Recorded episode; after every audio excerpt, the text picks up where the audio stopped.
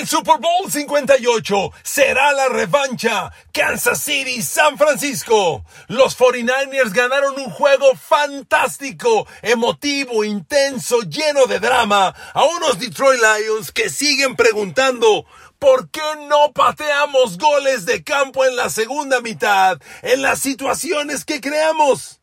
Por la mañana en la conferencia americana, Lamar Jackson se quedó corto. Otra vez, el quarterback de los Ravens, que corre y corre y corre, no puede ganar cuando se trata de lanzar. Y otra vez pierde un juego de playoff. Lamar Jackson y su equipo verán el Super Bowl por televisión y verán a Patrick Mahomes y los Kansas City Chiefs que otra vez son los monarcas de la conferencia americana y sin duda abrirán como favoritos. Prepárense. Patrick Mahomes contra Brock Purdy. Kansas City contra los 49ers. Super Bowl 58.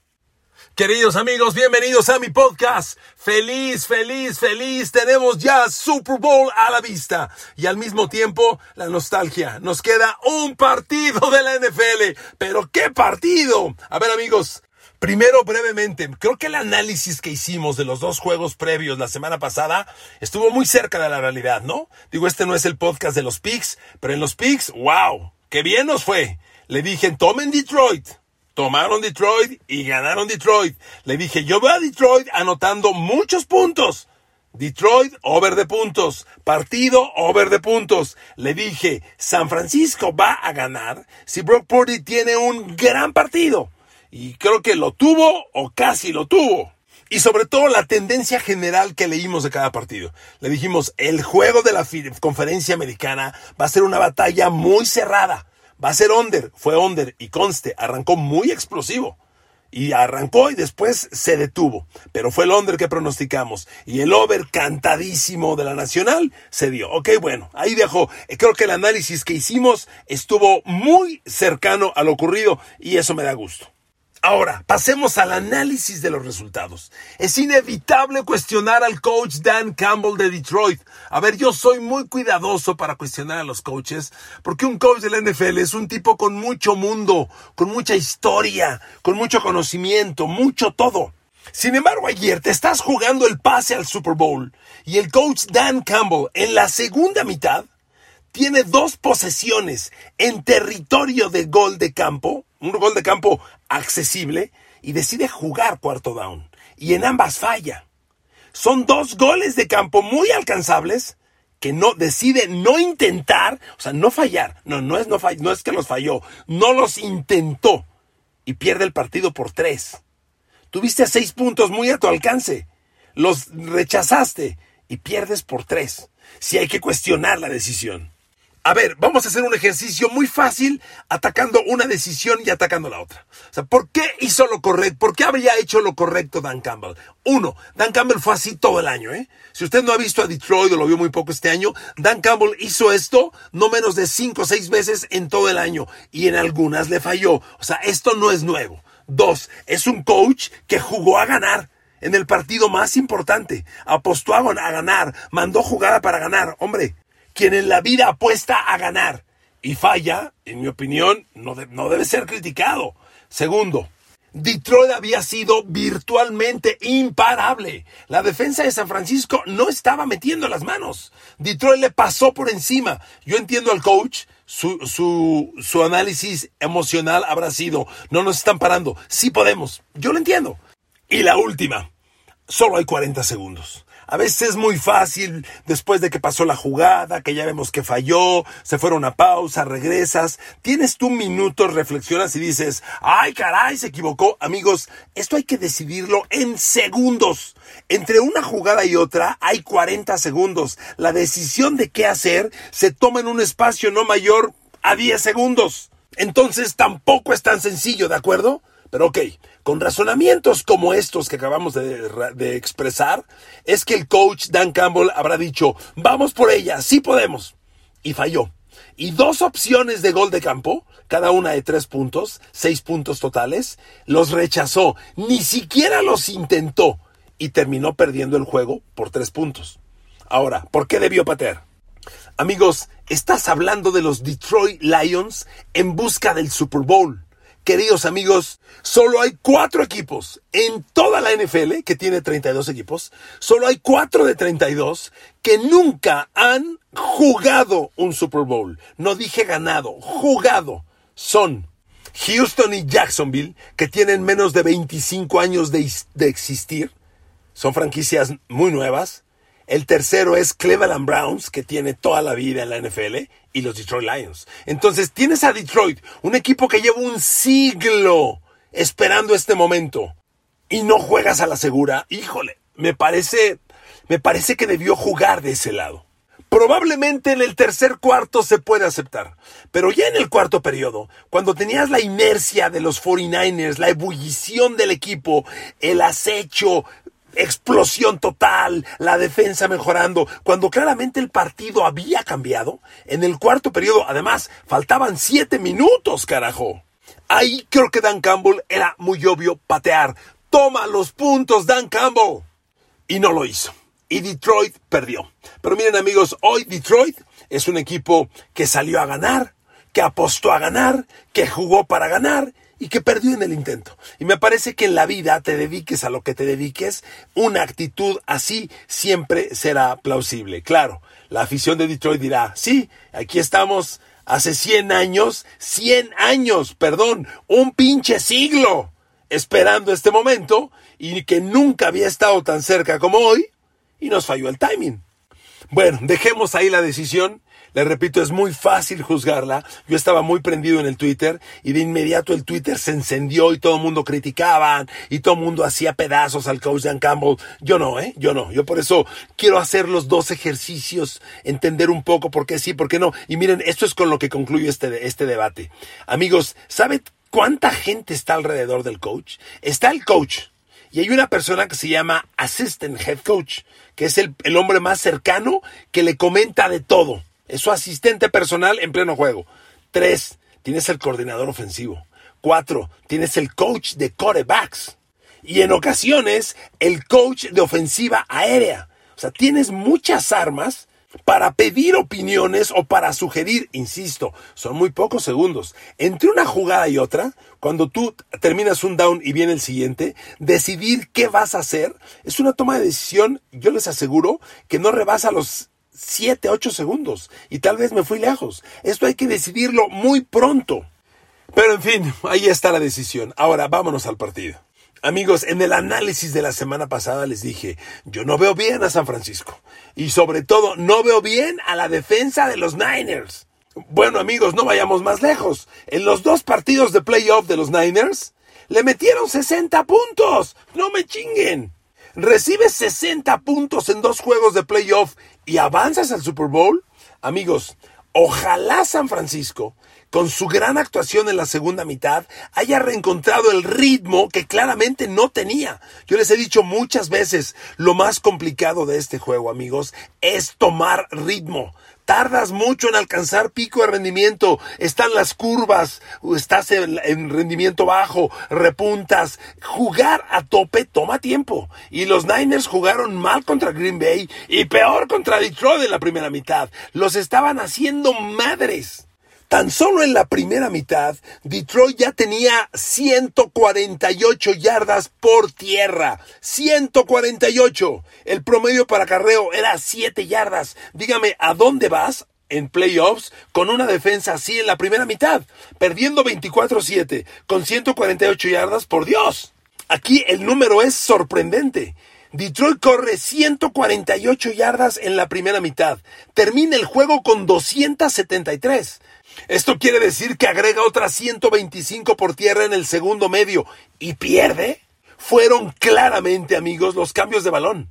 Honestamente, el giro del partido en el tercer cuarto es sorprendente con el bombazo a Brandon Ayuk. El pase de Brock Purdy a Brandon Ayuk es un pase errático, se queda corto. El corner no lo puede interceptar, lo rebota hacia arriba dramáticamente, accidentalmente, y de rebote lo atrapa Ayuk y consigue poner la bola dentro de las 5. Eso es totalmente circunstancial, pero le dio el giro al partido, porque anotan los Niners, después viene el fumble de los Lions por parte de Jamir Gibbs. Y amigos, lo hemos dicho millones de veces. La estadística más cercana a ganar o perder un partido en la NFL es balones perdidos. El que pierde balones pierde el juego. El que roba balones gana el partido. Detroit le hizo 455 yardas de ofensiva total a los Niners.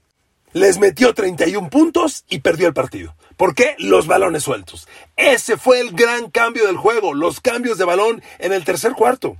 Y le tenemos que dar su mérito a Brock Purdy. En la segunda mitad condujo un ataque agresivamente. A ver, comparación. Brock Purdy, primer medio, siete pases completos en el primer medio, ¿eh? Siete míseros pases completos en la primera mitad. Se fue 7 de 15, 93 yardas, un interceptado, cero de touchdown. Escuche el segundo medio que tuvo. Completó 13 de 16. ¡Oh! ¡Qué segundo medio, señor Purdy! 13 de 16 para 174 yardas, sin touchdown, pero sin intercepción.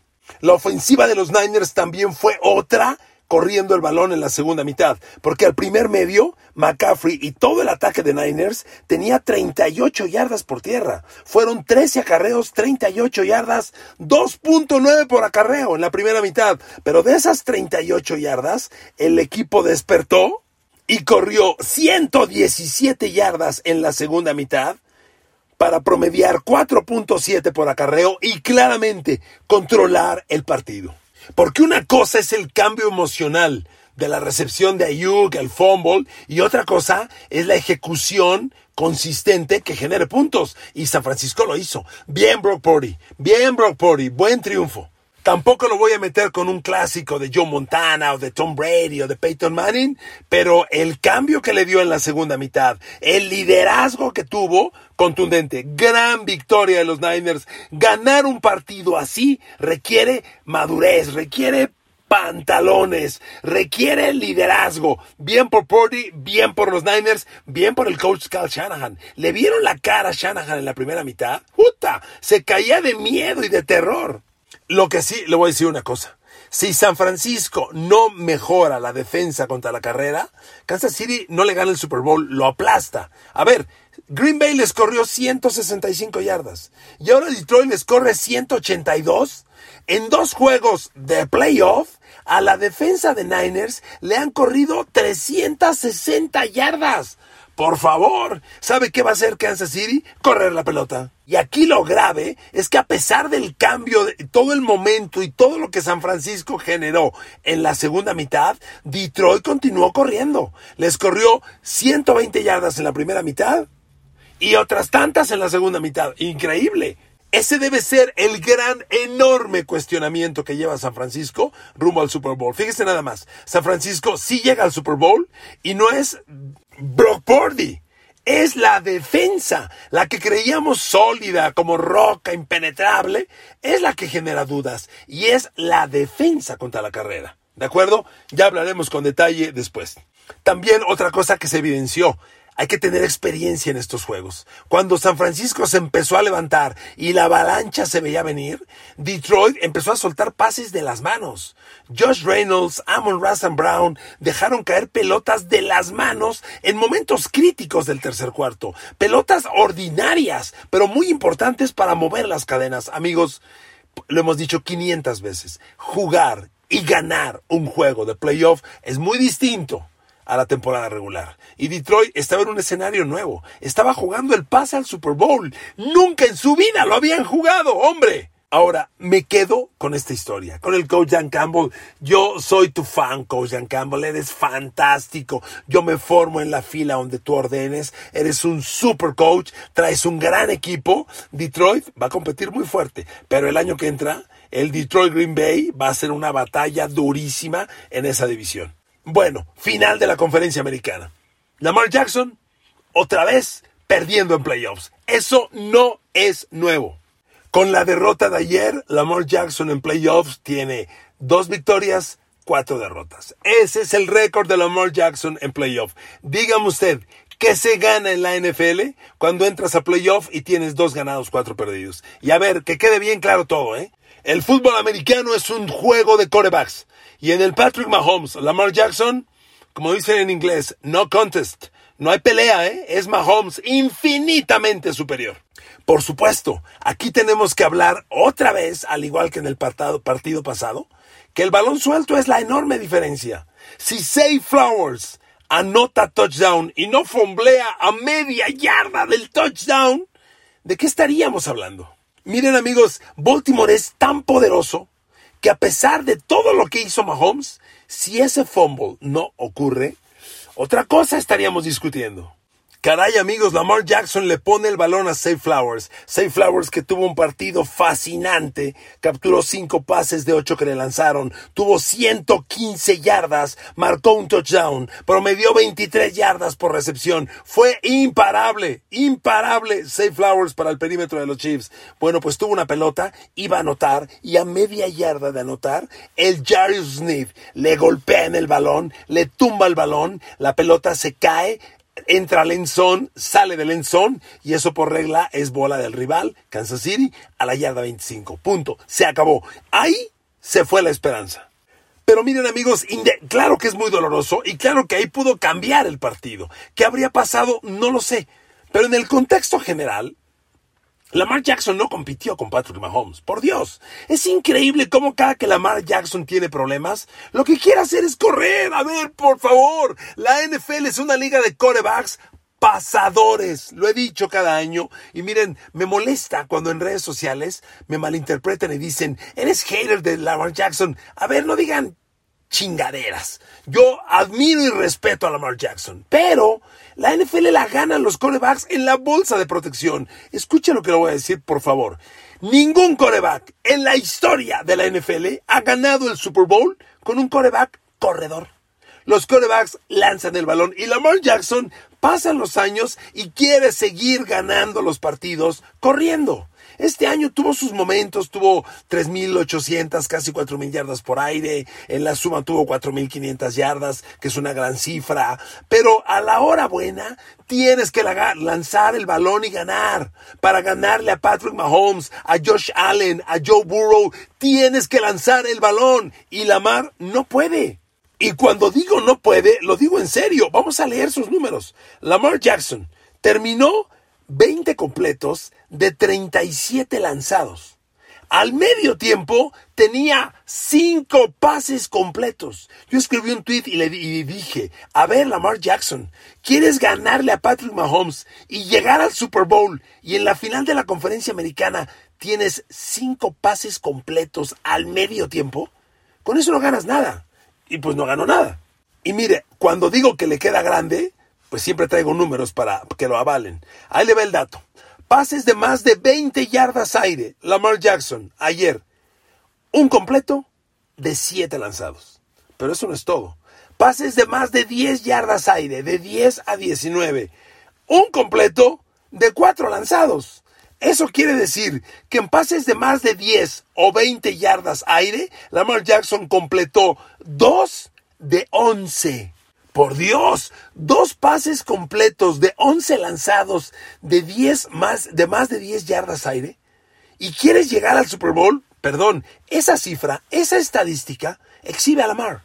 Ayer, en la misma estadística, pases de más de 10 o 20 yardas aire, Patrick Mahomes, cuatro completos de 8 lanzados. Qué diferente. Dos de 11 o cuatro de 8. Dos mundos. Pero miren amigos, lo que me sorprendió del Kansas City Baltimore fue que Kansas City hizo exactamente lo que creímos que haría Baltimore. Salió Kansas City a apropiarse del balón. Bueno, ¿le digo cómo quedó la posesión del balón? Los Chiefs tuvieron el balón un cuarto más que los Ravens, sí, 37 minutos y medio contra 22 minutos y medio. 15 minutos de diferencia, un cuarto completo. Imagínense que jugamos el, partido por el pase al Super Bowl y decimos, en el tercer cuarto va a estar Mahomes al ataque todo el cuarto, ¿eh? Ahí Baltimore solo juega con la defensa. Pues eso fue lo que ocurrió. ¿Sabe cuántas jugadas ofensivas tuvo Ravens? 57. Kansas City, 73. Hay 16 jugadas de, diferencia. Es un mundo, amigos. Pero lo interesante de esto fue que Kansas City no estrictamente corrió el balón, porque en las estadísticas los Chiefs, si bien hacen 32 acarreos de balón, que son muchísimos, apenas ganan 89 yardas. Corriendo el balón, los Chiefs solo promediaron 2.8 por acarreo. Entonces, ¿qué pasó? Fue un juego aéreo a zonas cortas e intermedias para controlar el balón. Y así Patrick Mahomes lo logró. Él se encargó de generar la posesión del balón. Los acarreos de balón solo servían para mover las cadenas. Los Chiefs terminaron 8 de 18 en situaciones de tercer down. Fantástico. Los Ravens apenas 3 de 11. Amigos, los Chiefs saben jugar estos partidos. Patrick Mahomes acaba de ganar su partido 13 en playoffs. Y eso lo hace casi incompetible. Tenemos dos semanas para analizar el Super Bowl. Yo le quiero adelantar, anticipar. Mis queridos amigos de TV Azteca me han invitado al Super Bowl. Voy a narrar el Super Bowl. Será mi trigésimo noveno Super Bowl. Gracias a Dios por esta bendición. Y me voy el próximo domingo. El domingo salgo a Las Vegas y, voy a estar toda la semana próxima reportándole desde allá y haciendo los podcasts desde allá y los videos y mucho más para tener la información. Los espero un grandísimo partido. Miren, no he visto la línea de apuestas seguramente ya existe. Le voy a dar la mía. Yo pongo a los Chiefs favoritos, como es territorio neutral, aquí no hay tres puntos base. Pero como Chiefs está jugando muy bien, yo pongo a los Chiefs favoritos cuatro puntos y medio. Me dan hasta ganas de poner los cinco. A ver cómo quedan las cosas y mañana comparamos. Por lo pronto, tenemos Super Bowl. Nos queda un partido nada más en la NFL. Solo uno.